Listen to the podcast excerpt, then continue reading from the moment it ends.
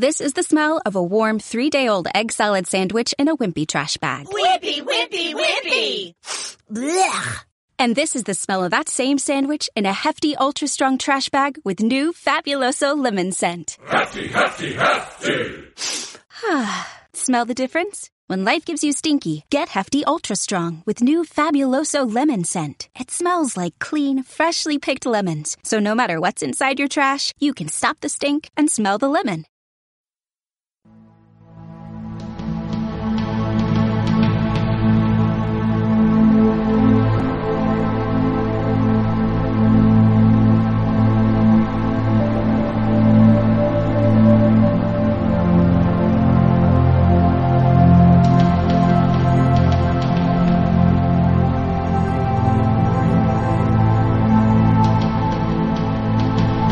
Quiénes son.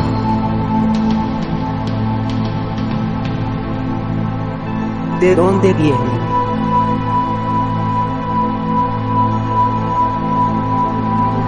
Siempre estuvieron.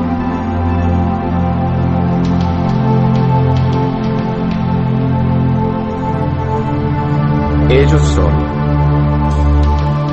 Los visitantes.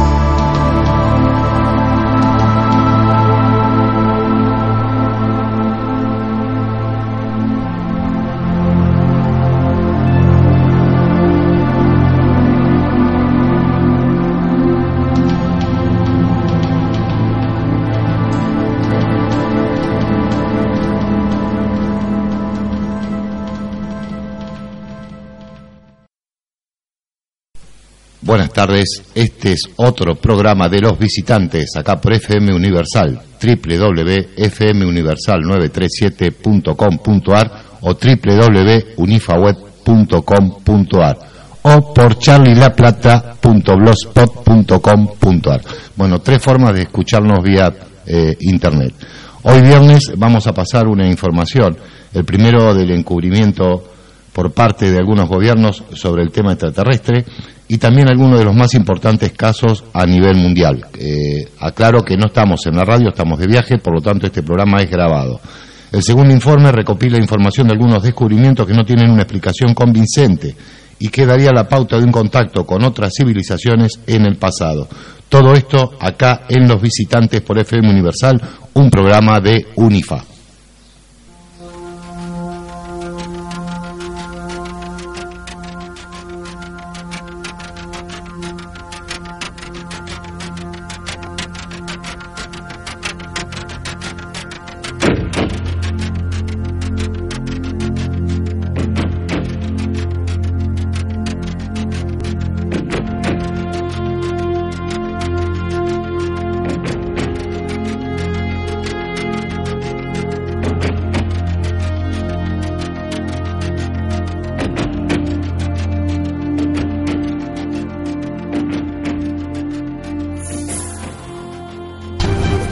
14 de junio 2012. Ciudad de Washington. Los residentes están anonadados al distinguir lo que parece ser un ovni en la parte trasera de un camión. Cientos de llamadas colman los centros de emergencias. El fenómeno ovni ha generado desconcierto en la ciudad.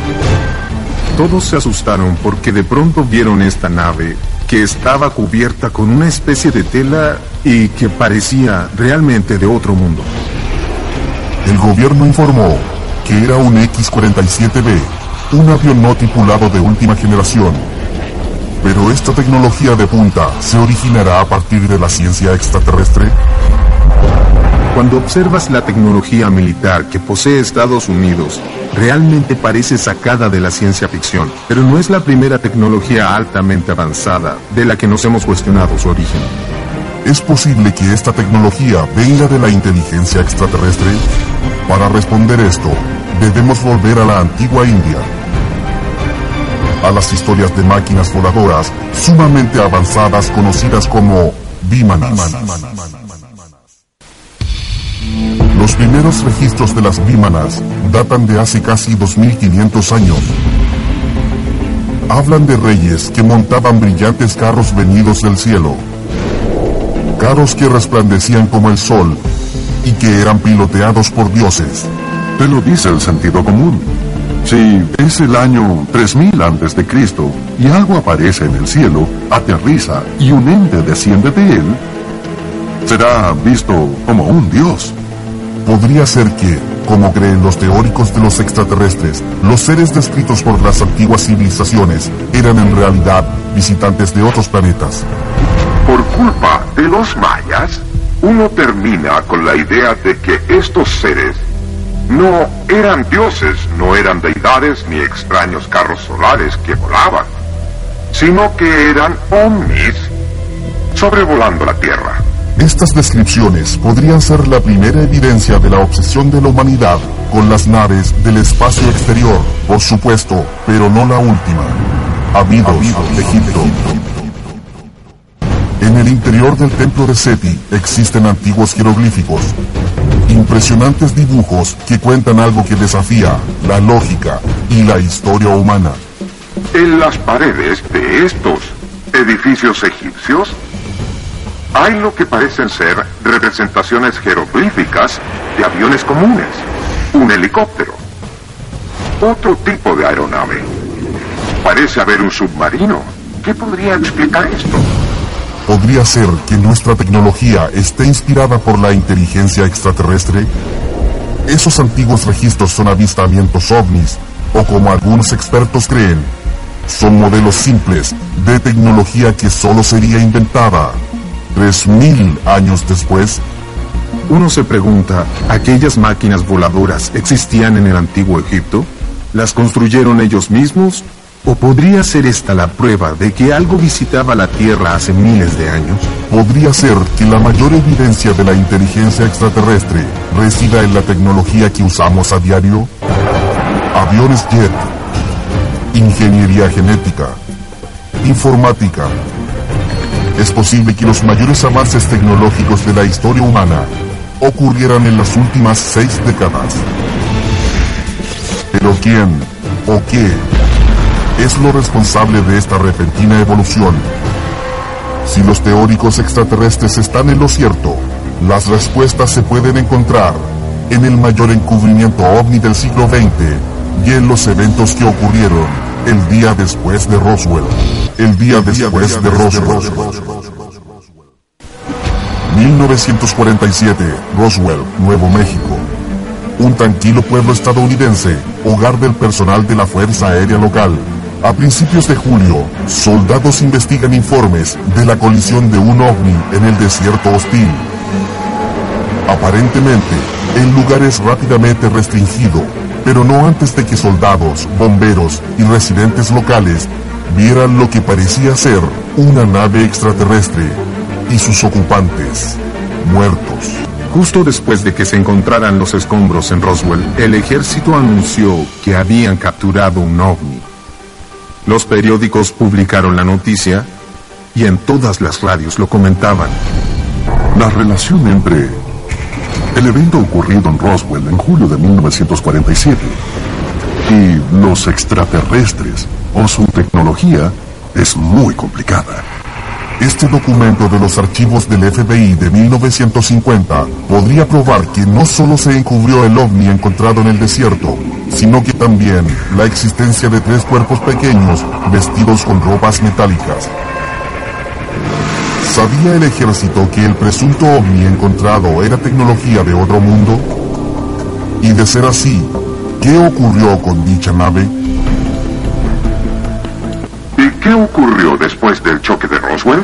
Bien, por un lado todo era encubrimiento, que continuará siéndolo por mucho tiempo más, pero otras cosas pasaron. En las décadas siguientes, la tecnología militar de los Estados Unidos comenzó a mejorar. Cohetes más rápidos, maquinaria más sofisticada. En menos de una década, Estados Unidos envió un hombre al espacio y 20 años después de Roswell, el hombre pisaba la luna. Observen el auge de la tecnología que ocurrió después del accidente de Roswell. En la fibra óptica, en los circuitos integrados, en la tecnología de invisibilidad. Todo ocurrió muy poco tiempo después de Roswell. El ejército nunca reconoció que se copiara tecnología de la nave extraterrestre, hasta que apareció el coronel Philip J. Corso. El coronel Philip Corso murió en 1998, pero antes de eso escribió un libro llamado El día después de Roswell. En él describe cómo la nave había caído en Roswell y afirma que la nave y los cuerpos habían sido retirados y que a él se le había dado la orden de encontrar una manera de analizar la tecnología para poder ser usada. El coronel Corso, un oficial del ejército, es considerado el primero en revelar la conexión entre el ejército estadounidense y los extraterrestres. Durante su carrera en el ejército, trabajó como jefe de la Oficina de Tecnología Extranjera del Pentágono. Dejó en claro que, mientras estaba allí, uno de los proyectos del cual estuvo a cargo fue el trabajo en la tecnología extraterrestre del accidente de Roswell. Quería ver si había una manera de beneficiarse entregando a los lugares correctos la información que tenía. Supuestamente, a Corso se le entregaron restos de circuitos computacionales, sistemas de propulsión, tela indestructible y cascos extraños. Según su declaración, se le ordenó crear un programa para investigar y desarrollar esta tecnología extraterrestre. Aparentemente, a compañías como Lockheed Martin o Lito, aquellas grandes empresas, se les había entregado la tecnología y dicho, señores, tomen estas cosas, analícenlas, desarrollenlas y les permitiremos tener los derechos de las tecnologías y los beneficios. A cambio de eso, ¿qué obtuvo el gobierno estadounidense? Armamento y control. Pero podría ser que estos descubrimientos con tecnología extraterrestre hayan sido creados para ganar guerras, no solo del pasado y del presente, sino que también del futuro. Desde haces de partículas hasta el Área 51, ¿fue la tecnología de hoy sacada de los cuerpos de extraterrestres muertos? ¿Podrían los saltos tecnológicos de la humanidad en el pasado ser en realidad invenciones de una raza extraterrestre avanzada? Y conozca un presunto secreto oculto por el gobierno de los Estados Unidos por más de 60 años. Hay pruebas que confirman la existencia de un encubrimiento por parte del gobierno. Pero la pregunta es, ¿qué será lo que ellos esconderán? Aparentemente, se llevaron algunos restos de Roswell a una base de pruebas militares ultra secreta, cuya existencia el gobierno negó hasta 1995. Un lugar conocido como el Área 51. Esta es una base militar ultra secreta ubicada a 150 kilómetros al noreste de Las Vegas. Hay personas que aseguran haber trabajado ahí y dicen que hay muchas operaciones en curso, entre ellas la ingeniería inversa de tecnología extraterrestre. El gobierno nunca ha revelado su propósito exacto, pero obviamente es el lugar donde prueban armamento y desarrollan tecnología avanzada. El lugar es tan increíble que la gente lo llama la Tierra de los Sueños. Tecnología de la Tierra de los Sueños. En los años 50 y 60, durante la Guerra Fría, uno de los factores decisivos cayó en manos de quienes desarrollaban la tecnología de invisibilidad. Muchos informes de avistamientos dicen que las naves no se veían en los radares. Es obvio que tienen algún tipo de tecnología. Y es posible que la nave recuperada en Roswell también tuviera ese tipo de tecnología. De acuerdo a los teóricos extraterrestres, el ejército estadounidense trabajó con contratistas del gobierno para adaptar la tecnología. En 1958, una década después del incidente en Roswell, la empresa Lockheed presentó el Oxcart A-12, un avión que surgió de pronto con tecnología diseñada para volverlo invisible a los radares enemigos quizás de la misma manera en la que los ovnis de Roswell fueron invisibles para nosotros. Lo sorprendente acerca de la tecnología durante el proyecto Oxcart y la creación del A-12 es la manera en que el avión fue construido en su exterior. Podría absorber y, de manera muy sutil, reflejar las ondas de los radares, lo que lo volvía invisible. Estaba a la vanguardia de la tecnología de la invisibilidad. Se adaptó este diseño de última generación desde los presuntos ovnis encontrados en Nuevo México. ¿Y podrían otros avances haberse obtenido de los cuerpos o las ropas metálicas supuestamente encontradas? Uno de los grandes misterios que supera toda lógica fue el extraño tipo de fibra que usaban las criaturas. Ellos no se ponían los trajes, no tenían cierres ni botones. Parecía como si los hubieran tejido sobre sus cuerpos. ¿Qué era el material que vestían? Esto se llevó a varios laboratorios, donde comenzaron a desarrollar un tipo de material fibroso que era tan fuerte que podía detener balas. A ese material se le dio el nombre de Kevlar. Coincidentemente, la empresa de ingeniería química estadounidense DuPont presentó el Kevlar en 1971. Es cinco veces más resistente que el acero, capaz de detener balas y lo suficientemente liviano para usarse en un velero. Pero la influencia extraterrestre puede llegar mucho más allá de lo que se encontró en el ovni. También se puede haber descubierto nueva tecnología dentro de los cuerpos. Otra tecnología que surgió del incidente en Roswell salió de los mismos extraterrestres. La visión nocturna. Podría ser que los doctores del ejército descubrieran la tecnología de visión nocturna durante una autopsia extraterrestre. Según el relato de un testigo, uh, un doctor supuestamente habría removido el cristalino de uno de los extraterrestres muertos en el accidente. Cuando sacaron el cristalino, pudieron ver en la oscuridad. El cristalino era un dispositivo que recogía la luz, era visión nocturna. Esta teoría nos recuerda que uno de los detalles más interesantes de la tecnología extraterrestre es lo que nos puede enseñar sobre la vida en otros mundos. ¿Qué más podríamos aprender de la tecnología que aún se mantiene en secreto? Una de las cosas más importantes que Corso encontró en su tecnología fue que no habían controles en la nave. Según Corso, los extraterrestres no usaban sus manos para pilotear la nave, sino que ocupaban sus cerebros. Corso descubrió lo siguiente. Había un casco entre los restos de Roswell y sus conectores. Los electrodos, con forma de disco en el casco, correspondían a los nodos en la cabeza del extraterrestre. Así era como piloteaba la nave. Si las máquinas controladas por el cerebro parecen ciencia ficción, prepárense a cambiar de opinión. En los últimos 30 años, los científicos han buscado maneras de conectar los electrodos en el casco directamente al cerebro de sujetos de El gobierno está trabajando en una tecnología que permita que sensores puedan leer los pensamientos de los pilotos y que estos sean traspasados a los controles y así tener un vuelo automatizado. Parece ciencia ficción, pero es real. Pero podría ser que el mayor descubrimiento haya sido un nuevo elemento. Durante la ingeniería inversa salió a la luz una historia que hablaba sobre un elemento nuevo llamado elemento 115, que fue la clave para entender la propulsión extraterrestre. Todo estaba relacionado al ovni capturado que tienen en el área 51. Los científicos recientemente llamaron al elemento 115 un umpentio. Pero si este elemento realmente no es de este mundo, ¿qué poder podría tener? La inteligencia extraterrestre podría ayudar a los inventos de la humanidad. Pero, ¿estamos preparados para ocuparla?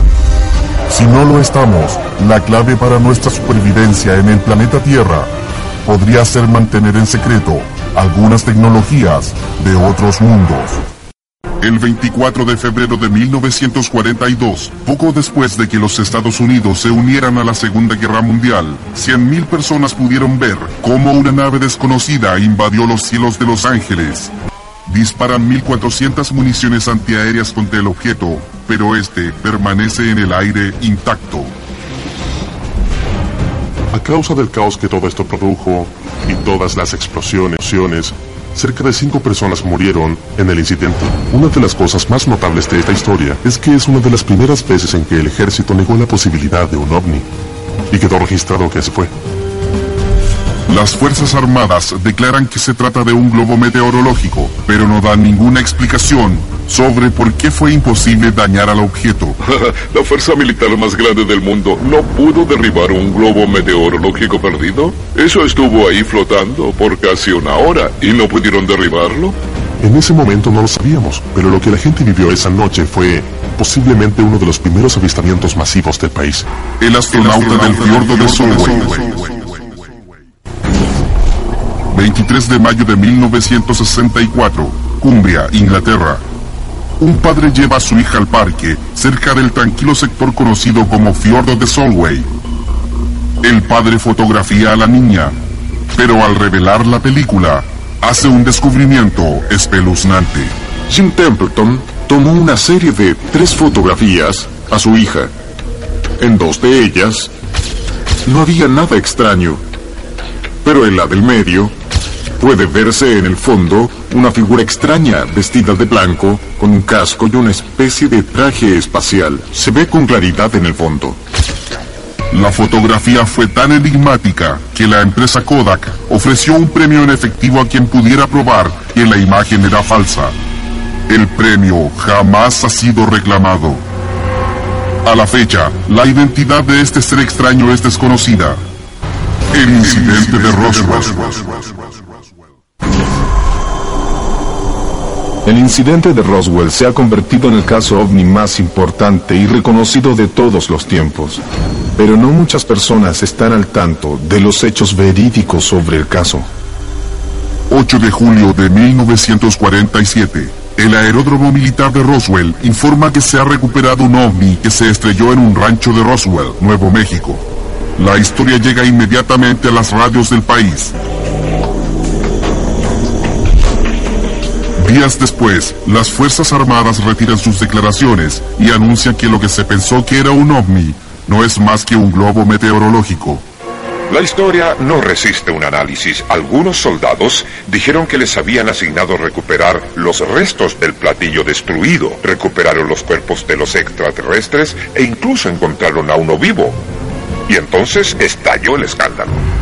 En abril del año 2011, los archivos del FBI publican finalmente un documento de 1950. El documento informa el hallazgo de un ovni en el desierto de Nuevo México y de los cuerpos de 90 centímetros que se recuperaron en la escena. Esto podría ser la prueba definitiva que faltaba para saber que la historia de Roswell es real. El artefacto ovni ruso. El 29 de enero de 1986, en Dalnegorsk, Rusia, cientos de personas fueron testigos de un rayo escarlata que cruzó el cielo y se estrelló en una montaña conocida como altura 611. Lo que los investigadores encontraron en la zona del impacto es prueba irrefutable de que algo se estrelló en la montaña y desapareció. Cuando el objeto cayó, no quedó nada más que un cráter de tres metros y unas extrañas esferas oscuras de cristal. ¿A dónde fue el resto? ¿Y cuál es la naturaleza de estas extrañas esferas de cristal? Los análisis químicos revelaron que las esferas contenían grandes cantidades de extraños elementos. Pero eso no es todo. Los rusos invirtieron muchos recursos en este problema, y los investigadores dijeron que estas esferas tenían propiedades físicas extrañas. Dijeron que el radar no podía detectarlas. Una de ellas desapareció ante sus ojos. Algunos investigadores dijeron que las esferas demostraban propiedades antigravitatorias. El origen de estas esferas continúa siendo un misterio. En la actualidad, están bajo custodia en una instalación privada en Las Vegas, Nevada. Encuentro cercano en White Sands. 1964, en Socorro, Nuevo México. El 24 de abril, el oficial Loni Zamora conduce por el desierto en las afueras de la base espacial de White Sands. De pronto vio un platillo que cruzó el cielo y desapareció tras una loma. Zamora se desvía y descubre una enorme nave circular en medio del desierto. Se detiene a 180 metros de ella. Al bajar de su auto, Zamora nota dos figuras vestidas de blanco junto a la nave. Vio a dos seres muy pequeños fuera de la nave. Cuando descubrieron que alguien los observaba, se alarmaron. Retrocedieron y subieron al ovni. De inmediato, la nave se eleva y se lanza directo hacia Zamora. Vuela por sobre él y se aleja. Voló muy cerca de su cabeza y más tarde él dibujó un símbolo que vio en la parte inferior de la nave. Los investigadores de la Fuerza Aérea y del FBI llegan a la escena. Descubren que la arena está quemada y aglomerada. Las marcas en el suelo son similares a las que dejan las naves espaciales en la Luna. Una de las cosas más importantes del incidente de socorro es el mismo testigo. Era muy respetado y no había razón alguna para arriesgar su trabajo y su reputación para contar historias de ovnis. Si es verdad, el incidente de Loni Zamora es uno de los primeros encuentros cercanos de los que se tiene información en la historia de la ufología moderna. Las luces de Phoenix. El 13 de marzo de 1997, un espectáculo increíble en los cielos que paraliza a toda la ciudad de Phoenix, Arizona. Cuando miles de personas salieron en una hermosa noche a mirar el cielo y admirar el cometa Hale-Bopp, también pudieron ver unas luces. Eran esferas, bolas luminosas en formación de V de cerca de 3 kilómetros de longitud. Miles de personas de la que en ese entonces era la sexta ciudad más grande de los Estados Unidos describieron este objeto extraño. Las Fuerzas Armadas estadounidenses dijeron que las luces de Phoenix eran solo bengalas que se habían lanzado desde unos aviones que salieron de la base aérea de Luke. El problema es que envié una petición conforme a la Ley de Libertad de Información para poder ver todos los documentos relacionados con lanzamientos de bengalas en la noche del 17 de marzo. Me dijeron algo muy interesante. La base aérea de Luke no disparó ninguna bengala. Su explicación no tiene sentido. Hasta hoy no podemos explicar las luces de Phoenix y los militares no quieren decir nada. Estas luces increíbles aparecieron en los periódicos como uno de los avistamientos masivos más grandes de la historia. Pero nuestro próximo testigo alcanzó la fama por un encuentro mucho más cercano, en el que fue abducido y llevado a bordo de una nave extraterrestre. La abducción de Travis Walton. El encuentro ovni de Travis Walton es uno de los encuentros más increíbles de la historia. Era el 5 de noviembre de 1975. Éramos un grupo de siete hombres y estábamos en las montañas, en el bosque. Oscurecía y Walton y sus colegas se dirigían a casa por el Parque Nacional Apache Sitgrips cuando notaron una luz en los árboles. Cuando me acerqué, me quedé parado mirándola. De pronto el ruido fue más fuerte y empezó a moverse y a hacer una especie de... una especie de tambaleo. En ese momento algo me golpeó. Lo siguiente que recuerdo fue que recuperé la conciencia, pero sentía mucho dolor. Vi unas formas sobre mí y cuando por fin pude enfocar la vista vi a una criatura mirándome. Casi no me podía mover. Mi brazo estaba pesado y me sentía muy débil. ¿Qué estás haciendo? ¡Regresa! Los amigos de Walton se fueron asustados tras su desaparición en el bosque, pero se asustaron aún más cuando reapareció días después. No sabía cuánto tiempo había pasado. Me dijeron, oye, tócate la cara. Lo hice y tenía una barba de una semana. Estaba completamente sorprendido. Me dijeron, lleva cinco días perdido. Lo que Travis Walton vivió fue un encuentro cercano del cuarto tipo, contacto real con extraterrestres y abducción. El código extraterrestre. El 26 de diciembre de 1980, una patrulla de seguridad de la base aérea Ben Waters del Reino Unido fue al bosque de Rendlesham a investigar una serie de luces donde el radar indicaba que podría haber aterrizado un vehículo. Al entrar al bosque, el sargento Jim Peniston y un pequeño grupo de soldados encontraron un ovni que aterrizó frente a sus ojos. Peniston se acerca y pone su mano en el objeto, pero al hacerlo, queda paralizado y un código misterioso aparece en su mente. Fue una comunicación telepática. Sentí una explosión de luz blanca y no podía ver, quedé ciego. Y luego empecé a ver ceros y unos intermitentes. No fue hasta 30 años después que otro testigo, John Burroughs, vio el código y comprendió lo que Peniston había recibido. Mientras mirábamos el libro, llegó a unas páginas con ceros y unos escritos. La miré y dije, esto es código binario. El equipo descifró el código y reveló un mensaje impactante. Investigación de humanos. Luego, coordenadas de latitud y longitud. Continuo para el avance planetario. Este mensaje extraterrestre podría contener el secreto del futuro de la humanidad o de su pasado. Pero nuestro próximo encuentro podría ponernos frente a frente con seres de otros mundos. Los verdaderos hombres de negro. El 14 de octubre del 2008, el gerente de un hotel en las cataratas del Niágara informó a las autoridades haber visto un ovni negro y triangular. Pero eso fue solo el comienzo. Al día siguiente, el gerente recibió llamadas de gente asustada que decía que dos hombres no humanos acababan de entrar al hotel. Los testigos dicen que estos dos individuos no tenían cejas ni pestañas, no parpadeaban. Una persona dijo que era como si pudieran leer su mente. Estos son los hombres de negro.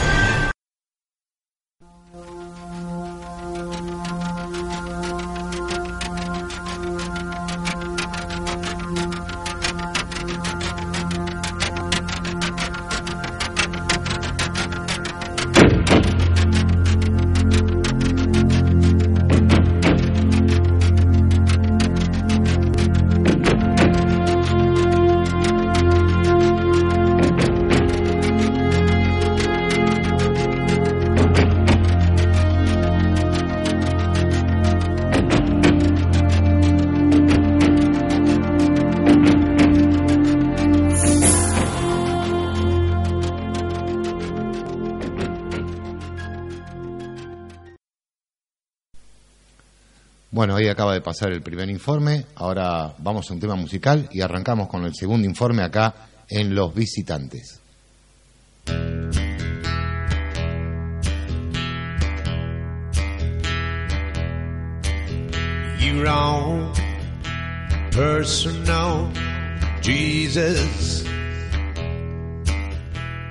Someone to hear your prayers, someone who cares. Your own personal Jesus. Someone to hear your prayers, someone who's there.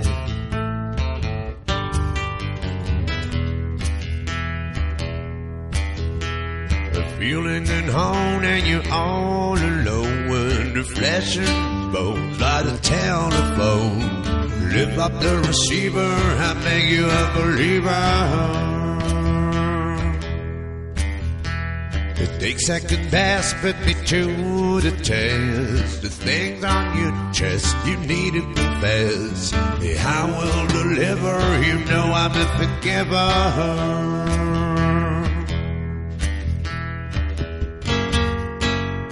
Reach out and touch frail.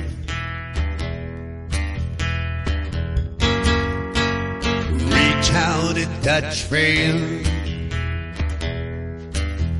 Your own personal Jesus. Someone to hear your prayers, someone who cares. Your own personal Jesus. Someone to hear your prayers, someone who's there.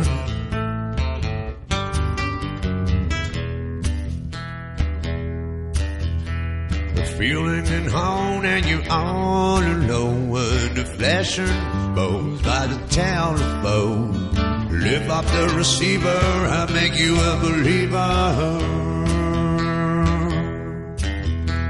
It takes second best, put me to the test. Things on your chest, you need to confess. Yeah, I will deliver, you know I'm the forgiver.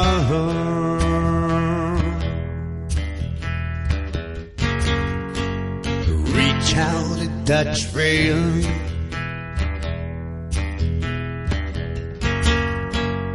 Reach out and touch frail.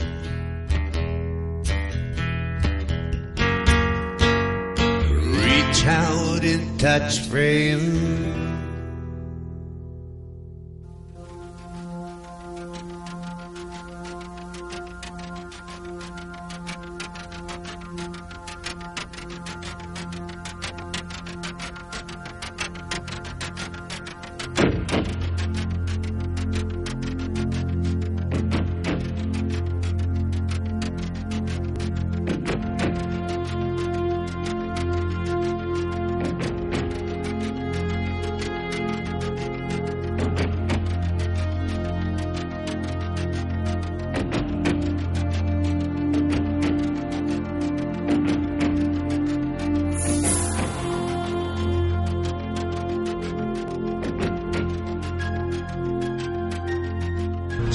Registrado avistamientos de ovnis desde todos los rincones del planeta.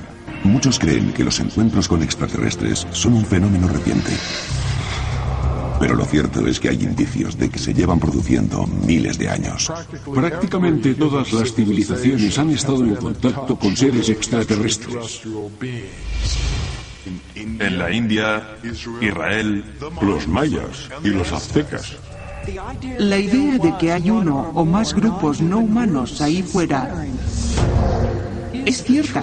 Millones de personas de todo el mundo creen que los extraterrestres nos han visitado en el pasado. ¿Y si fuera cierto? ¿Acaso esos extraterrestres han tenido algo que ver en nuestra historia? Y de ser así, ¿de dónde han venido? ¿Quiénes son esos visitantes?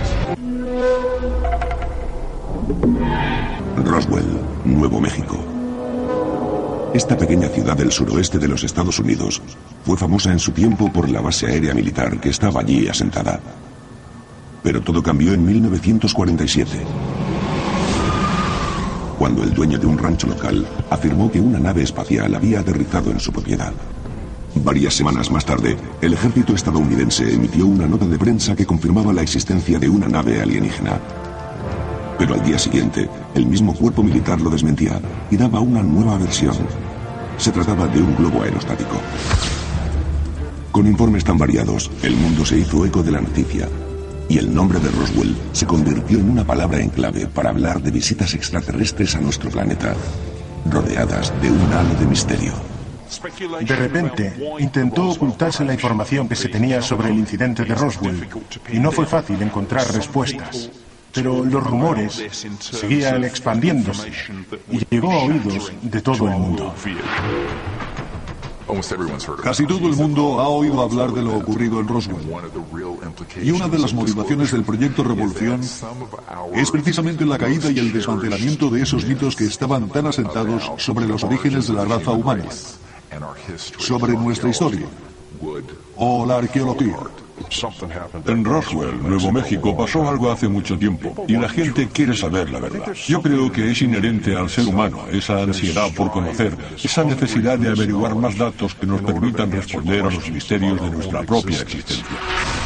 Hoy en día, las encuestas públicas revelan que la mitad de la población cree en la existencia de extraterrestres y en que probablemente se hayan sucedido y sigan sucediendo visitas regulares de los mismos al planeta Tierra. Pero, ¿qué los lleva a pensar así? En mi opinión es algo obvio. El universo es enorme y hay millones de cosas que escapan a nuestro entendimiento. Seguramente haya vida inteligente fuera de aquí. La gente suele olvidarse de que nuestro planeta tiene más de 4.000 millones de años. Con semejante escala temporal, no podemos decir siquiera que este chasquido de dedos represente nuestra civilización. Para mí, pensar que somos los únicos que han vivido en todo este tiempo sería absurdo. La galaxia en la que vivimos, la Vía Láctea, tiene más de 100.000 millones de estrellas. Y en nuestro universo creemos que hay más de 100.000 millones de galaxias. Así que si hubiese solo un planeta con vida inteligente por cada una, ¿de cuántas civilizaciones estaríamos hablando? Nos consideramos los reyes de la creación o el eslabón más desarrollado en la evolución. Nos creemos los mejores, los más grandes. Sin embargo, hay que recordar que el universo es enorme. Deberíamos ser más modestos. Cada paso que damos nos hace un poquito menos especiales. Antes solíamos pensar que éramos el centro del universo como humanos, pero nos dimos cuenta de que no es cierto. Después creíamos que estábamos en el centro de la galaxia, pero terminamos descubriendo que estamos a dos tercios del brazo de la espiral. Contábamos que nos quedaba el Sol, pero tampoco. Resulta que el Sol sí está en medio de la galaxia y además es la Tierra la que gira alrededor de él. Así que tampoco vivimos en el centro del sistema solar. Vamos, que cuanto más aprendemos, más cuenta nos damos. Esta ciencia te enseña humildad. Cuando el hombre pisó la luna por primera vez, nuestra perspectiva sobre el universo cambió para siempre. Éramos extraterrestres nosotros. Cuando bajamos aquellas escaleras el 20 de julio de 1969, allí éramos alienígenas y formábamos parte de una raza magnífica. Creo que la gente no tiene ni idea de la energía que se necesita para ir de una estrella a otra. Aquel acontecimiento histórico hizo surgir la pregunta. Si los humanos lograron orientarse en el espacio y explorar otros mundos, ¿por qué no iban a poder hacer lo mismo seres de otras partes del universo? De hecho, quizá lo hayan hecho ya. Venir a la Tierra hace cientos o miles de años. El pasado del ser humano es aún más fantástico de lo que alcanzamos a creer. Estoy convencido de que los extraterrestres han estado ya en nuestro planeta. Kawachi, Perú. Hace dos mil años, este antiguo asentamiento servía como capital religiosa y cultural de los nazcas. Pero alrededor del año 500 después de Cristo, la cultura nazca desapareció para siempre de un modo misterioso, en medio de la confusión. 400 años más tarde, en 1910, el antropólogo Alex Rilichka llegó a Kawachi con la idea de estudiar la antigua civilización nazca. Durante una excavación, descubrieron piezas extrañas, diferentes a todo lo visto hasta entonces. Eran calaveras de grandes cráneos. ¿De dónde habían venido? ¿Cómo habían llegado hasta allí? Y sobre todo, ¿eran humanas? En Perú encontramos cráneos alargados. Eran muy extraños y la primera impresión fue que se trataba de extraterrestres. Vale, algunos dirán que son de alienígenas. Pero también hay que tener en cuenta que la deformación craneal era una práctica de sobras conocida en gran parte del mundo antiguo. En 1870 ya se había registrado el proceso de deformación craneal. Lo había hecho un botánico y explorador alemán llamado George Bainfurth. Mientras exploraba el Congo africano, entró en contacto con una tribu llamada Mangbetu, que solía practicar lo que denominaban unión craneal, lo que les permitía alterar físicamente el aspecto del cráneo humano. Cogían cráneos de niños y los comprimían de manera exagerada para forzarlos a deformarse y alargarse. En muchos casos duplicaban su tamaño. La gran pregunta es, ¿por qué lo hacían? Quizá fuese una manera de distinguir la élite, las clases altas de la sociedad, una forma de marcar los estratos sociales del momento, aunque también podría ser simplemente un modo de expresión. Quizá pretendían expresar y alcanzar físicamente un nivel más alto de conciencia, de habilidad mental. En mi opinión, lo hacían para imitar a los dioses. Sus dioses eran seres físicos, no un producto de la imaginación de nuestros ancestros. Porque no creo que sometiesen a sus hijos a un ritual tan particular de no estar seguros de lo que hacían. Tengo la impresión de que eran viajeros en el tiempo de carne y hueso, pero que nadie ha sabido tener en cuenta. Hay quien afirma que los extraterrestres presentan cráneos deformados y alargados y que los pueblos antiguos querían imitar aquellas deformaciones. Desde siempre se ha dicho que la imitación es una forma de halago. Aunque se ha intentado representar a extraterrestres en innumerables ocasiones, una de esas representaciones es la que más se ha fijado en nuestro cerebro. Y también presenta un cráneo alargado, que ahora ya se asocia con razas alienígenas a las que llaman los grises. En cuanto a los seres de los que hablamos y que se conocen como los grises, la mayoría se representan como seres de metro o metro veinte, humanoides en forma y con la cabeza desproporcionadamente grande. Los ojos son grandes, negros y con forma de almendra. ¿Es posible que en una sociedad primitiva haya gente dispuesta a reproducir esa apariencia? ¿A deformar la cabeza? Algunos arqueólogos lo ven desde otra perspectiva y explican estas costumbres como una forma de expresión artística. Hay mucha gente que utiliza su propio cuerpo para mostrar su pasión artística, ya sea mediante tatuajes o agujeros, como los piercings. Muchas tribus colocan cosas en cejas y labios, por ejemplo, para agrandar ambos. Y otras sociedades, sin embargo, ponen partes de su cuerpo, como pies o cabeza, para conseguir un aspecto más particular. Todos sabemos ya que no es nada saludable seguir estas prácticas. Pero eso no quiere decir que la gente no lo siga haciendo. Son muchos los que intentan cambiar el aspecto de su cuerpo. Independientemente de la explicación que haya para estos rituales, no solo se practican en Perú o el Congo africano.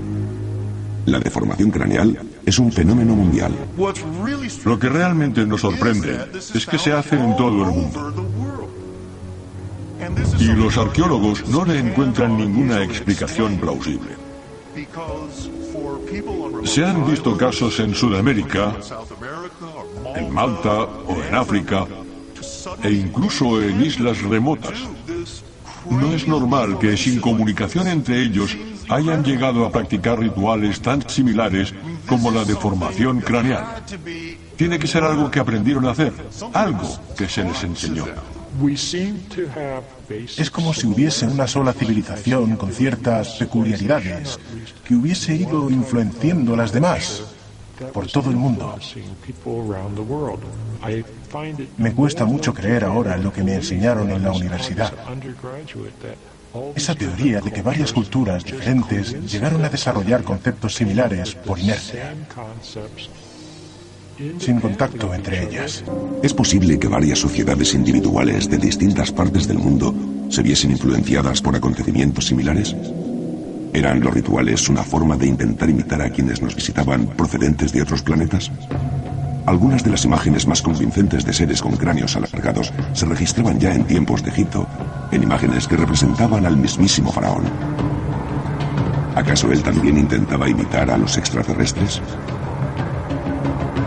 ¿O es que la explicación es aún más retorcida? Y él era uno de ellos, Egipto.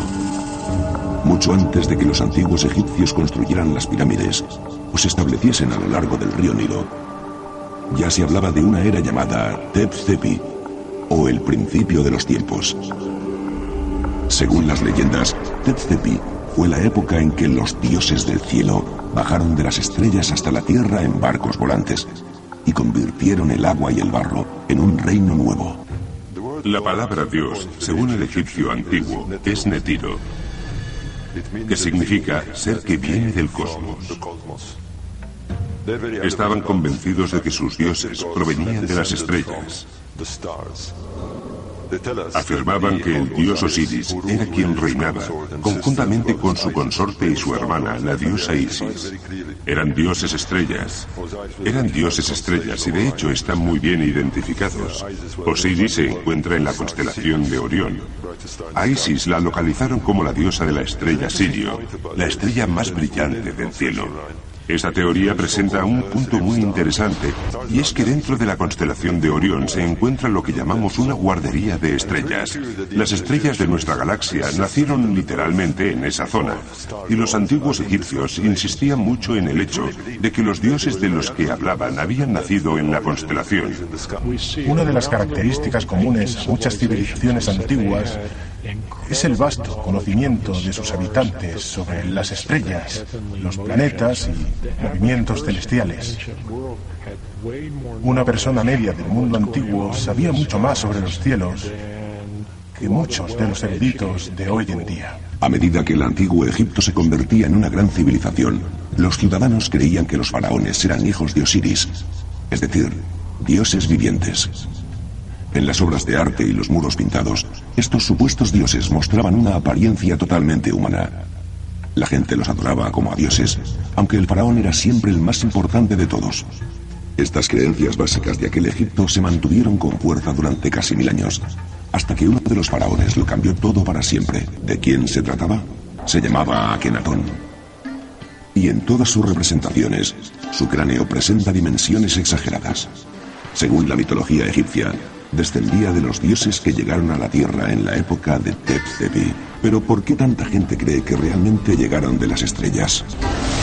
En el año 1352 a.C., Akenatón subió al trono como el décimo faraón de la decimoctava dinastía. Casi de inmediato introdujo una serie de cambios religiosos radicales que incluían la prohibición de referencias a dioses múltiples. Es bastante extraño, pero de repente ordenó que se retirase toda la iconografía sobre los dioses anteriores. Solo permitía un emblema, el dibujo de un sol. Era un disco redondo con una especie de brazos o rayos hacia abajo. ¿Por qué lo hizo? Según sus propios escritos y algunos de sus poemas, uno de esos seres divinos bajó del cielo para hacerle una visita y le dijo, así se ha de hacer.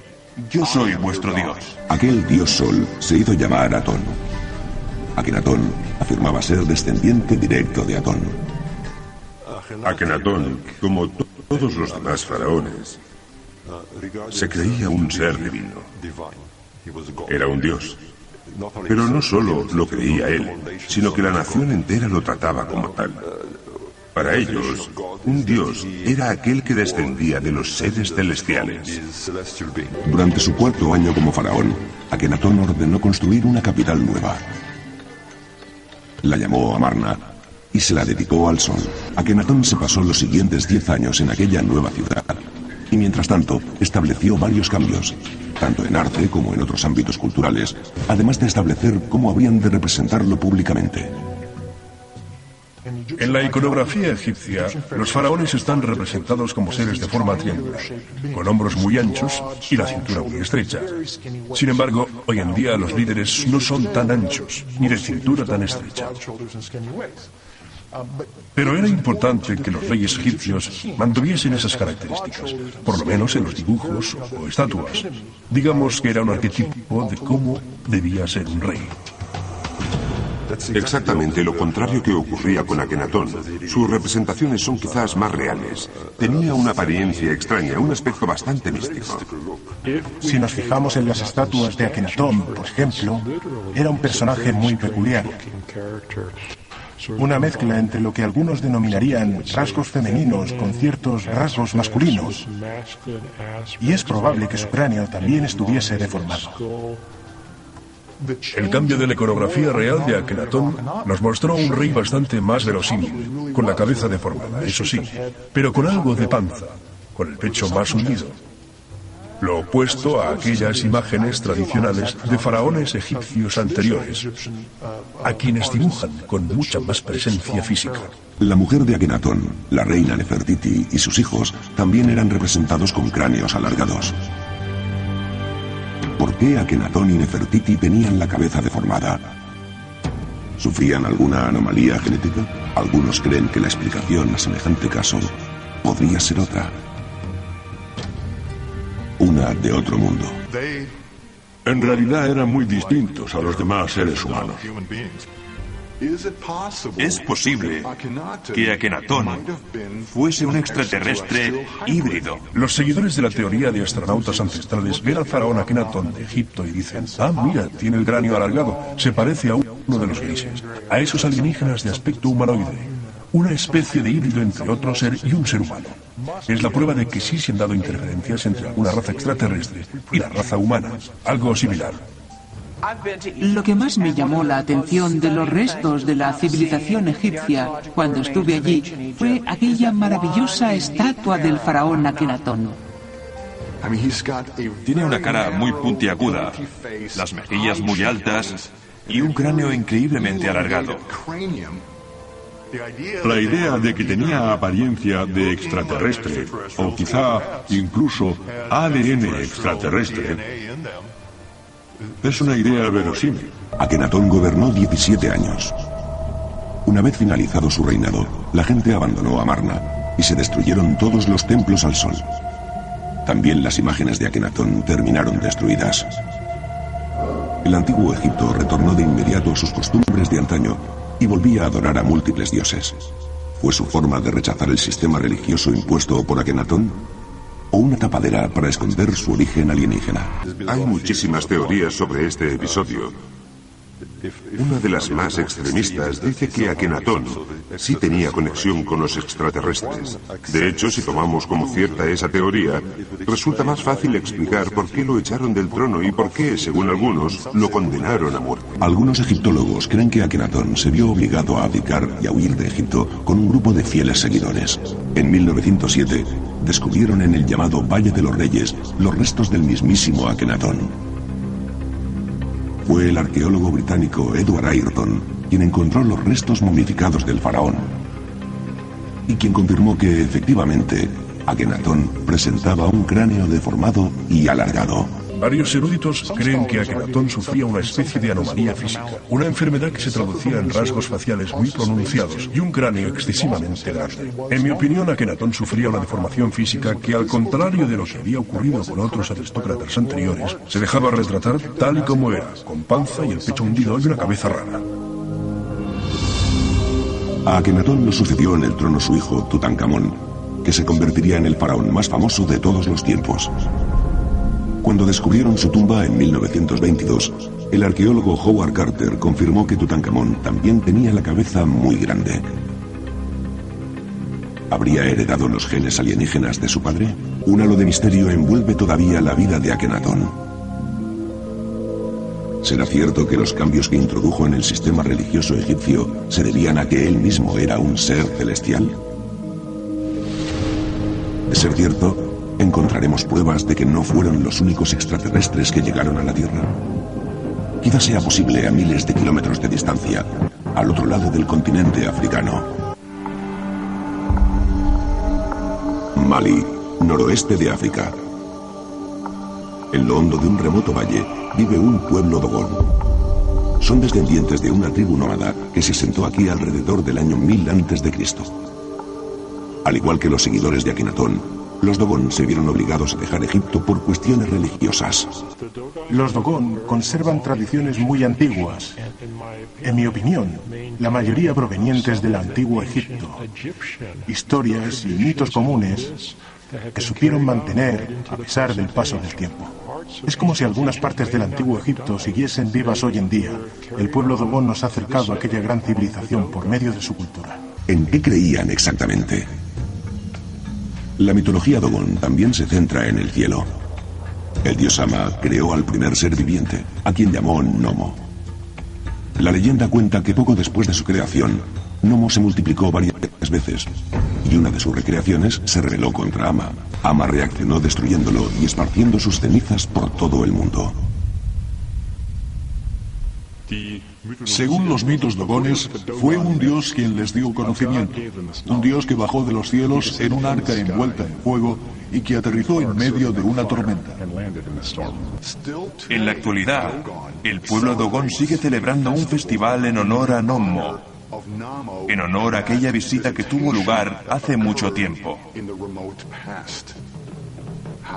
¿Que cómo lo sabemos? Porque para el festival utilizan máscaras de madera que datan de hace miles de años, cuando se originó esta festividad. Las máscaras de los Dogon nos cuentan historias místicas de sus ancestros. Así es como pasan información de una generación a otra, mediante historias grabadas en las máscaras. ¿Podría ser cierto que Nomo fuese una persona real? Hay quien ve ciertas similitudes inquietantes entre la leyenda de los Dogon y la historia del misterioso faraón Akenatón. Akenatón decía ser descendiente directo del dios del sol, Atón. Sobre Nomo contaban que lo había creado una deidad celestial, Ama. Es una mera coincidencia que ambas culturas, a pesar de estar a miles de kilómetros de distancia, compartan ciertas historias místicas de seres que proceden de los cielos. Además, tanto Nomo como Akenatón se representaron con cabezas extrañamente alargadas. ¿Es posible que todas estas leyendas tengan una base real? Los Dogon habitan la llanura central de la región de Bandiagara. Su sabiduría tiene cientos de años y sus sacerdotes llevan otros tantos compartiéndola únicamente con aquellos individuos elegidos. En la década de 1920, un antropólogo francés, Griot, y el etnólogo Dieterlen visitaron la tribu y recibieron invitación expresa para conocer sus secretos. Pero uno de los secretos llamó su atención más que el resto. Los Dogon decían que su dios Sama procedía de una estrella concreta de la constelación de Sirio. El mismo sitio en que, según los antiguos egipcios, había nacido su dios Osiris. Esa estrella, a la que los astrónomos modernos llaman Sirio B, recibe el nombre Dogon de Potolo. Pero lo que sorprende a los expertos es que esa estrella está tan lejos de la Tierra que es imposible localizarla a simple vista. Es algo que no logramos entender. Sabemos cómo han llegado a conocer la existencia de esa estrella, los Dogon. Sirio es la segunda estrella más cerca al sistema solar. Está a ocho años luz, pero solo es visible con la ayuda de un telescopio. Y la primera vez que alguien la localizó y la fotografió fue en la década de los 70. La ciencia moderna corroboró la existencia de la estrella Sirio B.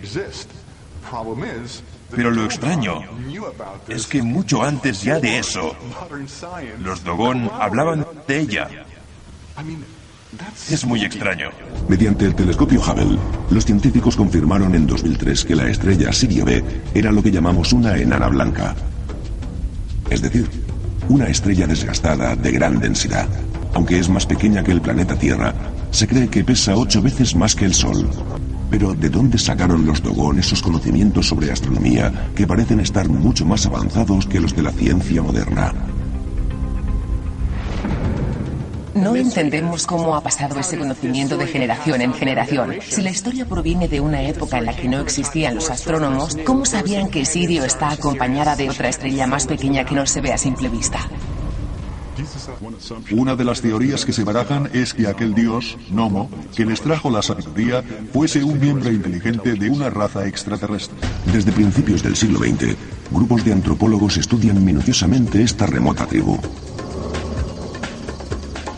Por eso muchos historiadores modernos creen que los conocimientos que tiene la tribu Dogon sobre astronomía han de deberse a un contacto con gente de Occidente. La mitología Dogon es tan fluida que probablemente el hecho de que hable de conceptos modernos no sea más que pura coincidencia, o quizá una fusión entre lo que ya sabían ellos y lo que escucharon más tarde. Su cultura es muy oral y su mitología muy fluida. Por eso no es de extrañar que hayan oído algo a alguien sobre una estrella relacionada con otra estrella y que posteriormente lo incorporasen a su propia versión de la historia, a su propia cultura y religión. Cuando llegaron los periodistas y les preguntaron de dónde procedían sus creencias, contestaron que se remontaban hace millones de años. Cuando los críticos sugieren que estos conocimientos sobre astronomía los obtuvieron de los etnólogos modernos, simplemente se equivocan. Nosotros sabemos que sus historias datan de cientos de años antes de que llegara allí ningún etnólogo. Si llegamos a demostrar que sus teorías son ciertas, incluidas las partes que hablan de conceptos que los astrónomos aún están estudiando hoy en día, entonces podríamos casi confirmar que la Tierra recibió visitantes del espacio exterior en tiempos prehistóricos. O bien heredaron esos conocimientos astronómicos y entonces la pregunta sería de dónde, ya fuese de una civilización previa o de alguna civilización alienígena, o bien se trata de una coincidencia. Si el pueblo Dogon realmente posee los conocimientos de astronomía de los que hablamos, ¿sus leyendas están basadas entonces en hechos reales? Los antiguos egipcios y los Dogon no son los únicos que creen en dioses y seres místicos procedentes del cielo. ¿Por qué culturas antiguas de muy distintas partes del globo terráqueo comparten mitos tan similares? ¿Qué conclusiones debemos sacar de esas historias sobre visitantes celestiales? Quizá encontremos la respuesta no en el norte de África, sino en las rocas y los cañones del sudoeste americano. A 50 kilómetros al sur de Gallup, Nuevo México, se encuentra Pueblo de Zuñi. Escondido entre las desoladas llanuras altas, esta ciudad de arcilla alberga a los Zuñi, uno de los pueblos indígenas más antiguos de toda Norteamérica. Llevan más de 2.000 años habitando estas tierras.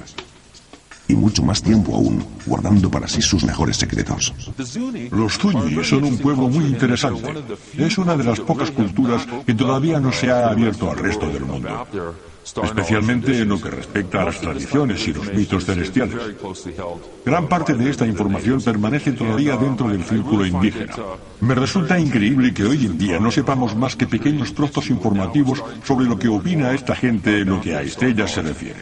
Gran parte de la historia de los Zuñi se encuentra grabada en las rocas del desierto de Nuevo México. El más veterano de la tribu, Clifford Mahuti, y el arqueólogo Dan Simplicio llevan años estudiando de primera mano los secretos de los Zuñi han recopilado historias que pasaron de generación en generación y que se basan en las creencias de que los creadores y protectores de la tribu son seres sobrenaturales procedentes del cielo.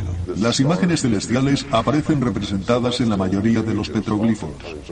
La mitología Zuyi, en cuanto al sistema de oraciones y protocolos y rituales, habla de esa gente que vino de fuera y nos dijo cómo deberíamos vivir eran seres del espacio.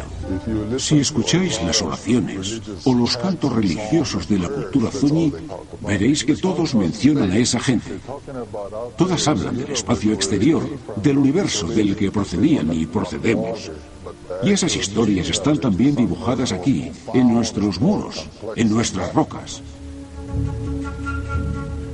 Se cree que los dibujos datan del 1200 a.C y sin embargo representan viajeros espaciales modernos y vehículos futuristas. Aquella gente vio algo e intentó representarlo de la mejor manera posible. Probablemente no sea el dibujo más exacto de lo que vieron. Los petroglifos y todas estas representaciones están muy abiertos a diferentes interpretaciones. A veces no son más que garabatos en forma de gente, pero otras veces son descripciones exactas de algún tipo de dios del espacio exterior, un astronauta antiguo. Y si preguntamos a la gente, por ejemplo al pueblo Zuñi, es exactamente la explicación que nos dan sobre los petroglifos. De hecho, los propios Zuñi nos llaman los hombres del espacio. Lo que está claro es que no se parece nada a un ser humano. Hoy en día la gente se refiere a ellos como ovnis, pero para los tuñis, tal y como nos enseñaron, son los guardianes del mundo superior, es decir, del espacio, gentes del cielo, seres de origen extraterrestre que todavía perduran dentro de nuestra mitología y que siguen presentes en nuestras prácticas religiosas actuales. Al igual que la mayoría de las tribus aborígenes, los Tuñi llaman a esa gente del cielo cachinas. Según la historia de la creación de los Tuñi, los dioses cachinas llegaron del cielo para guiar a los Tuñi hasta la tierra a través de un portal espacial. Sipapu es el nombre que recibe la entrada al cuarto mundo, o mundo inferior, y es la representación de la puerta por la que vienen y van los cachinas. Según la mitología Zuñi, a nosotros nos trajeron al mundo de luz, es decir, a este mundo, unos seres extraterrestres de otro universo. Año tras año, los Zuñi celebran una ceremonia a la que llaman Shalako, durante la cual se visten con trajes tradicionales que representan a los cachinas. Con este festival celebran la llegada de los dioses a la Tierra, son dioses del espacio, del cielo, que bajaron a la tierra y llevan cascos extraños. Para los aborígenes de Nuevo México como los Tuñi, estos son sus dioses, dioses del cielo a los que homenajean todos los años en ceremonias únicas. Se visten como ellos, se ponen máscaras que los recuerdan para representar la llegada de los dioses, quienes de verdad parecen astronautas de otra época. Si prestamos atención a la poesía y las leyendas, o a las historias de estas tribus aborígenes norteamericanas, entenderemos la importancia para esta gente de las estrellas del cielo. De esas estrellas llegaron sus dioses a la tierra a bordo de objetos voladores. Los más ancianos de las tribus nos confirman que muchos de nosotros creemos en la existencia de extraterrestres. Los Zuñi no tienen un lenguaje escrito. Se comunican por tradición oral. Alguien va contando a los más pequeños qué ocurrió y cómo. Por eso todas las canciones y leyendas se repiten una y otra vez. porque es así como pasa su verdad de generación en generación. Tradiciones, costumbres, creencias, todas ellas contadas al modo aborigen. Se valen de cosas que entienden para explicar aquello que no entienden. Recuerdo a mis abuelos hablando de una nave que había aterrizado sobre una de las mesetas hacia el este. No hay muchas interpretaciones posibles sobre qué es una nave, pero para ellos, lo más similar a algo que volase era un pájaro. O nuestros bailarines, los cachinas. Somos un pueblo muy supersticioso. Según la historia Zuni, estos seres siempre han estado aquí, incluso en este mismo sitio en el que nos encontramos ahora. Solo que no los vemos. Están en una frecuencia distinta. Son seres sagrados, seres secretos pero sabemos que están ahí. Para aquellos que creen que astronautas de antaño visitaron la Tierra miles de años atrás, numerosas obras de arte nos dan pistas cada vez más numerosas sobre lo que llaman cuerpo de prueba. Desde muros grabados y estatuas del antiguo Egipto, a tradiciones tribales y máscaras exóticas del oeste de África, pasando por petroglifos al sudoeste norteamericano. Todos ellos cuentan con miles de años de antigüedad y todos ellos cuentan la historia de visitantes del cielo. ¿Es posible que esas leyendas de alienígenas que visitaron la Tierra hace miles de años hayan inspirado creencias más tradicionales? Seres celestiales que bajaron a la Tierra. Dioses que descendieron del cielo. ¿Acaso estas historias solo se encuentran en las antiguas leyendas Zuni? ¿O podemos encontrar referencias similares en otras culturas y otras religiones del mundo? De ser así, ¿Cómo se explica? No podemos olvidar que nuestros antepasados eran muy inteligentes. Sin embargo, su marco tecnológico de referencia es muy diferente al nuestro. Ellos no contaban con el vocabulario del que disponemos hoy en día para describir o nombrar algunas de las cosas que veían. ¿Qué hacían entonces? Usaban palabras que les eran familiares. Intentaban describir lo que veían, no me jodían, con el vocabulario de que disponían. En la antigua China también existían historias similares a las que se encuentran en las leyendas de los pueblos egipcios, nativoamericanos y Dogon. Para ellos, los dioses también llegaron de las estrellas. Según la mitología china, que data del año 3000 a.C., el dios Wang Di nació cuando la gran estrella Chi emitió un resplandor. Wang Di emergió poco más tarde del cuerpo de un dragón de fuego para convertirse en el primer emperador chino. Los orígenes del pueblo chino comienzan con la historia de un gran dios que miró al pueblo con compasión. La gente era muy pobre y sufría mucho a pesar de que el paisaje y el país eran hermosos. Se compadeció de ellos y bajó a la Tierra. Wang Di llegó al planeta Tierra montado en un dragón que volaba. Podía volar. Wang Di era capaz de estar en cualquier sitio en cuestión de minutos. Y siempre llegaba a su destino a lomos de su magnífico dragón de fuego. Aquella energía divina tomó forma humana y se convirtió en un gran líder. El emperador amarillo que gobernó y unió al pueblo durante un largo periodo de prosperidad. Hasta que finalizó su misión.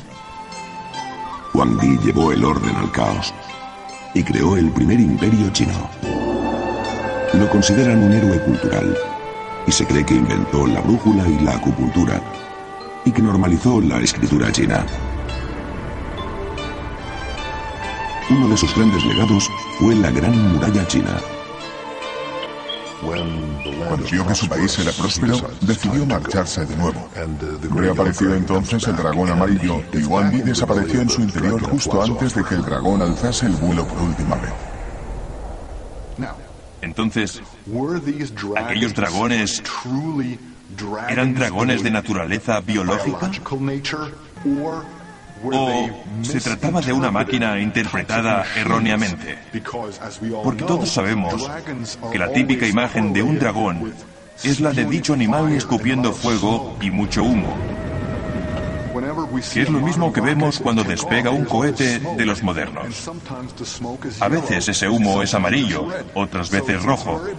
Es realmente curioso cómo podemos interrelacionar las leyendas antiguas con los hechos más actuales. La mitología nace de un esfuerzo por entender y dar sentido a algo que no logramos entender, porque va más allá de nosotros mismos. En la cultura oriental, los dragones suelen transportar gente, a veces a lomos, en su interior. Si pensamos en esa parte de la historia como un esfuerzo poético por explicar un medio de transporte que le resulta desconocido, estaríamos hablando entonces de un platillo volante. Así que podría ser un mero problema de traducción. A más de 6.000 kilómetros del oeste de China, encontramos otra leyenda sobre seres celestiales que ha influido de manera importante en una civilización en particular. Esta vez hablamos de lo que hoy en día se conoce como Irak. Se trata de la leyenda babilónica de Numa Elish, que data del siglo VII a.C. El texto lo encontró en 1849 el arqueólogo británico Austen Henry Layard, mientras excavaba las ruinas de la biblioteca de Asurbanipal en Nínive. La historia cuenta cómo una raza extraterrestre llamada Anunnaki creó los primeros humanos. En los antiguos textos de Sumeria hay descripciones de aquellos seres que descendieron del cielo y a quienes llamaban Anunnaki. El término Anunnaki significa aquellos que de los cielos vinieron. Habla literalmente de seres que descendieron en vehículos voladores desde lo más alto. Y no solo hay descripciones de los Anunnaki, sino también representaciones. Los vemos en estatuas, en grabados, y en todas esas representaciones los describen como los astronautas modernos, en trajes extraños, algunos incluso con relojes de muñeca, botas y cascos. Pero también con alas. Y siempre aparecen sobrevolando a quienes denominan gente normal. La pregunta aquí es la siguiente. ¿Quiénes eran los Anunnakis? Según las hipótesis de los astronautas ancestrales, eran viajeros del espacio que visitaron la Tierra en tiempos remotos. La misma temática está presente en las leyendas que hablan de dioses romanos y griegos. En ellas se describen también hechos que se han interpretado como contactos entre humanos y seres de otros mundos. Ambas culturas creían en dioses poderosos que vivían en los cielos y que a menudo bajaban a la tierra a interactuar con los humanos. Uno de los ejemplos más famosos es Zeus y el resto de los dioses griegos. Todos ellos bajaban del cielo y el monte Olimpo, la montaña en que vivían, para traer al pueblo sabiduría, conocimientos, ciencias. Pero contaban con numerosos atributos humanos e incluso se sentían atraídos hacia mujeres mortales con las que mantenían relaciones y tenían cuantos más hijos mejor antes de regresar de nuevo al cielo. Estas ideas de dioses que procrean con humanos son muy comunes. Zeus, de la mitología griega, bajaba a la tierra con frecuencia para acostarse con mortales. Producto de dichas relaciones fueron semidioses como Hércules o Helena de Troya, increíblemente hermosos, excepcionalmente poderosos e inusualmente dotados en todos los sentidos. Es decir, aquellos dioses estaban creando una raza mejor, digamos. Según la hipótesis de los astronautas ancestrales, todo el panteón de dioses de la cultura griega se resume en extraterrestres de carne y hueso que nuestros antepasados interpretaron erróneamente como seres creados por criaturas divinas.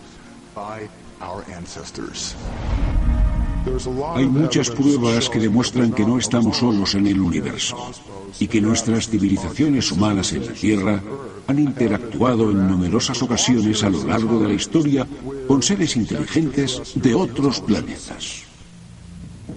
La creencia de que los seres celestiales interactúan con los humanos es una pieza clave en varias religiones de gran calado. De hecho, según el Génesis de la Biblia, Dios creó a los primeros humanos, Adán y Eva. La Biblia contiene también otros pasajes donde se describen interacciones extrañas entre seres de otro mundo y humanos. La gente cree en la existencia de mensajeros entre los cielos y la tierra. Mensajeros que bajan del cielo y mantienen relaciones con humanos. De ahí salieron gigantes como Goliat, por ejemplo. En cierto modo, son alienígenas. Dioses, ángeles, da igual. Son una especie de superhombre. La interpretación de esas historias bíblicas también ha llevado a un gran debate y a mucha controversia. Mientras algunos ven un Dios único que dirige e influye en el destino de la humanidad, otros afirman la existencia de un número más amplio de dioses responsables de todo ello. En el Antiguo Testamento dice claramente, hagamos al hombre a nuestra imagen, conforme a nuestra semejanza. Gramáticamente hablando, la frase no tiene sentido, porque la frase comienza con entonces dijo Dios. Dios está en singular, nuestra imagen es plural.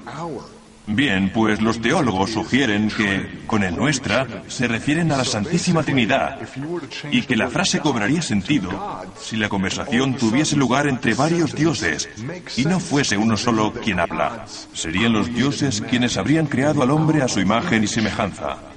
Esta referencia que dice hagamos al hombre a nuestra imagen aparece en varios textos religiosos. Aparece explícitamente en la Biblia hebrea, aceptada también por los cristianos, pero también en el Corán, el libro sagrado de los musulmanes. Se habla de Dios en plural. ¿Nos resulta interesante? Todas estas escrituras religiosas que cuentan historias similares abren realmente las puertas a la posibilidad de que los alienígenas hayan visitado la Tierra a lo largo de la historia.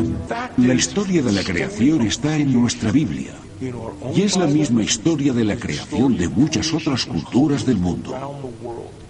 El diluvio universal, la evolución del ser humano, el desarrollo del lenguaje.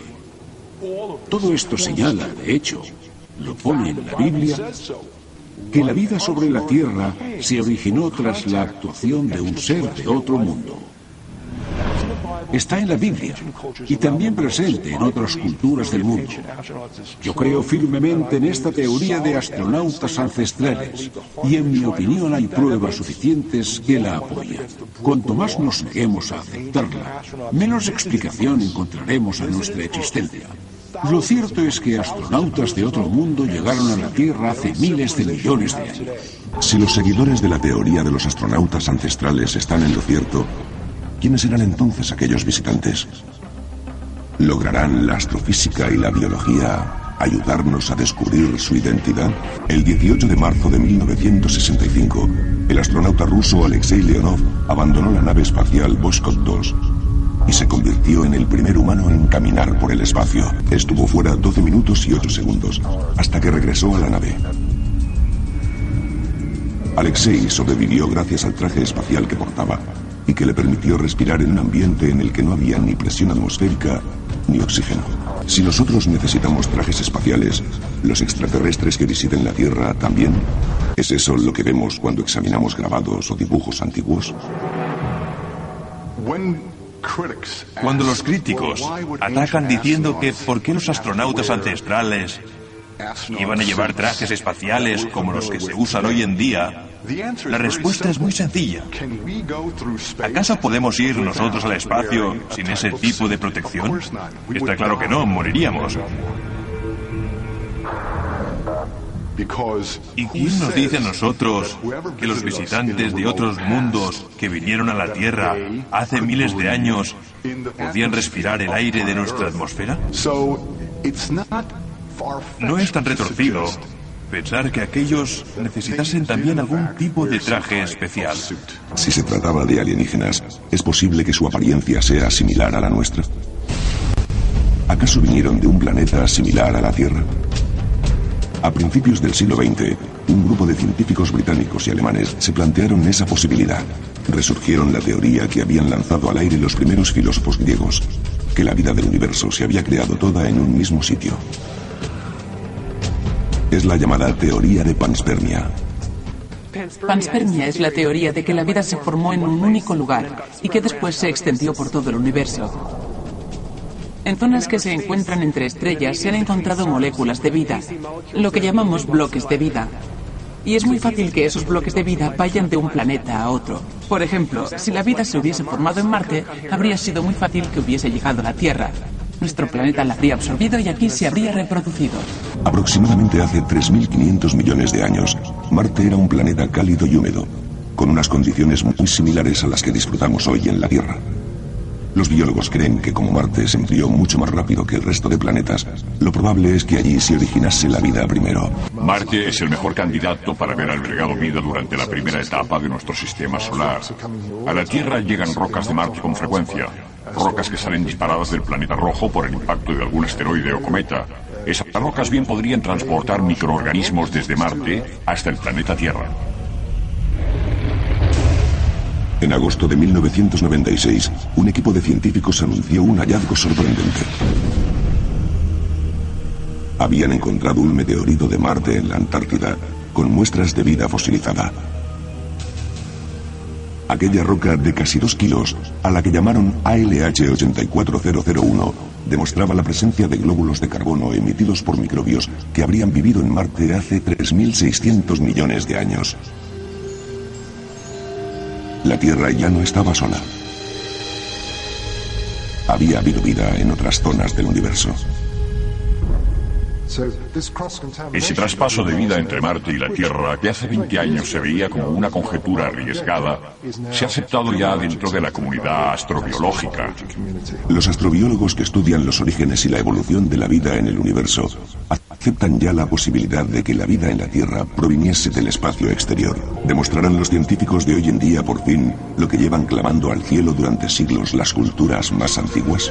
Ese mito o idea de que el origen de la humanidad está en las estrellas está muy extendido. Las culturas más antiguas lo afirmaban ya. Los egipcios, los mayas, los aztecas, los indios, etc. Da repelús, pero probablemente sea cierto. Y lo digo desde un punto de vista astrofísico. Venimos de las estrellas, es un hecho. La vida en la Tierra se originó tras el impacto de un cometa que contenía materia viva. Personalmente creo que hay vida ahí fuera. De hecho, creo que tenemos pruebas suficientes. Al menos pruebas microbianas de vida extraterrestre. Pero si la vida sobre la Tierra llegó del espacio exterior, ¿fue por casualidad? ¿O la enviaron con un propósito claro? Una corriente científica estudió el caso con atención. El genetista británico Francis Crick se hizo famoso por su colaboración con James Watson. Entre los dos desvelaron la estructura del ADN humano en 1953. Menos de una década después, recibían el premio Nobel por sus avances en el campo de la genética. En la década de los 60, Francis Crick se postuló a favor de la teoría de la panspermia y la llevó a un nivel nuevo que él llamó panspermia dirigida. Francis Crick supuso que en algún otro lugar de la galaxia podría haber existido otra civilización de vida inteligente. Quizá aquellos seres se dieron cuenta de que su planeta estaba a punto de ser destruido. Por ejemplo, porque una supernova estaba de camino e iba a esterilizar el planeta. Francis se preguntó qué habría hecho una civilización inteligente llegado el caso. Pues lo primero sería averiguar si podría salir de allí, es decir, si podrían encontrar un lugar en el que poner a salvo a su gente, a sus familias y descendientes. Quizá construyesen naves espaciales para viajar por el espacio y encontrar un planeta adecuado en el que poder prosperar. ¿Podría ser cierto? ¿Es posible que seamos los descendientes de una raza alienígena que viniese a la Tierra de algún planeta lejano? La última hipótesis de algunas teorías exobiológicas es que nosotros mismos somos extraterrestres, que la vida en la Tierra se originó a partir de materia orgánica venida de otros mundos. ¿Qué ocurriría si nosotros fuésemos los descendientes de aquellos que llegaron a nuestro planeta? No nos crearon aquí. Nos trajeron como a semillas para crear una colonia en la Tierra. Somos colonos de otra raza. Y por eso aquellos alienígenas se parecen tanto a nosotros. En mi opinión, la idea de que existiesen astronautas antaño o intervención alienígena en el planeta Tierra no está reñida con la ciencia. Vivimos en un universo gigante. En cuanto al debate entre si fueron bacterias o humanoides, hay quien dice que la diferencia es mucha, pero yo creo que no. Allí donde hay vida, existe la posibilidad de que esa vida se desarrolle y se convierta en una civilización con seres inteligentes. Es una mera coincidencia que la ciencia moderna y las teorías más antiguas sobre el origen de la vida hayan llegado a la misma conclusión? ¿Que la vida en la Tierra se inició en las estrellas? ¿Y si es posible que hace miles de millones de años una raza extraterrestre se extendiese por el espacio? ¿Cómo lograron sobrevivir en su nuevo hogar? ¿Serán ellos nuestro eslabón perdido?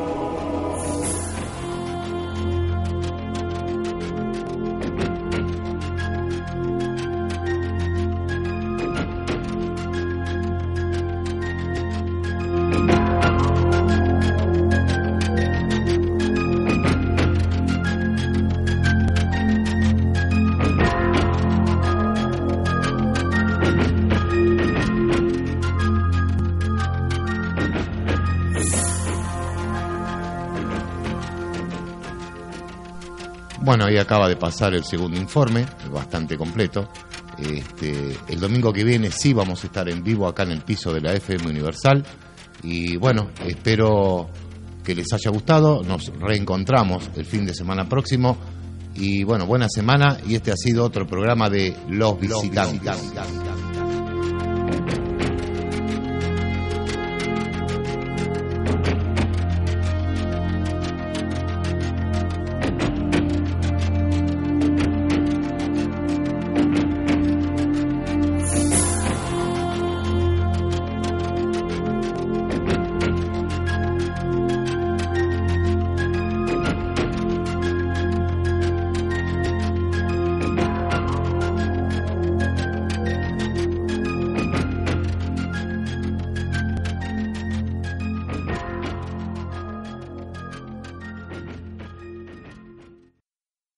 This is the smell of a warm three day old egg salad sandwich in a wimpy trash bag. Wimpy, wimpy, wimpy! Blech. And this is the smell of that same sandwich in a hefty, ultra strong trash bag with new Fabuloso lemon scent. Hefty, hefty, hefty! smell the difference? When life gives you stinky, get Hefty Ultra Strong with new Fabuloso lemon scent. It smells like clean, freshly picked lemons. So no matter what's inside your trash, you can stop the stink and smell the lemon.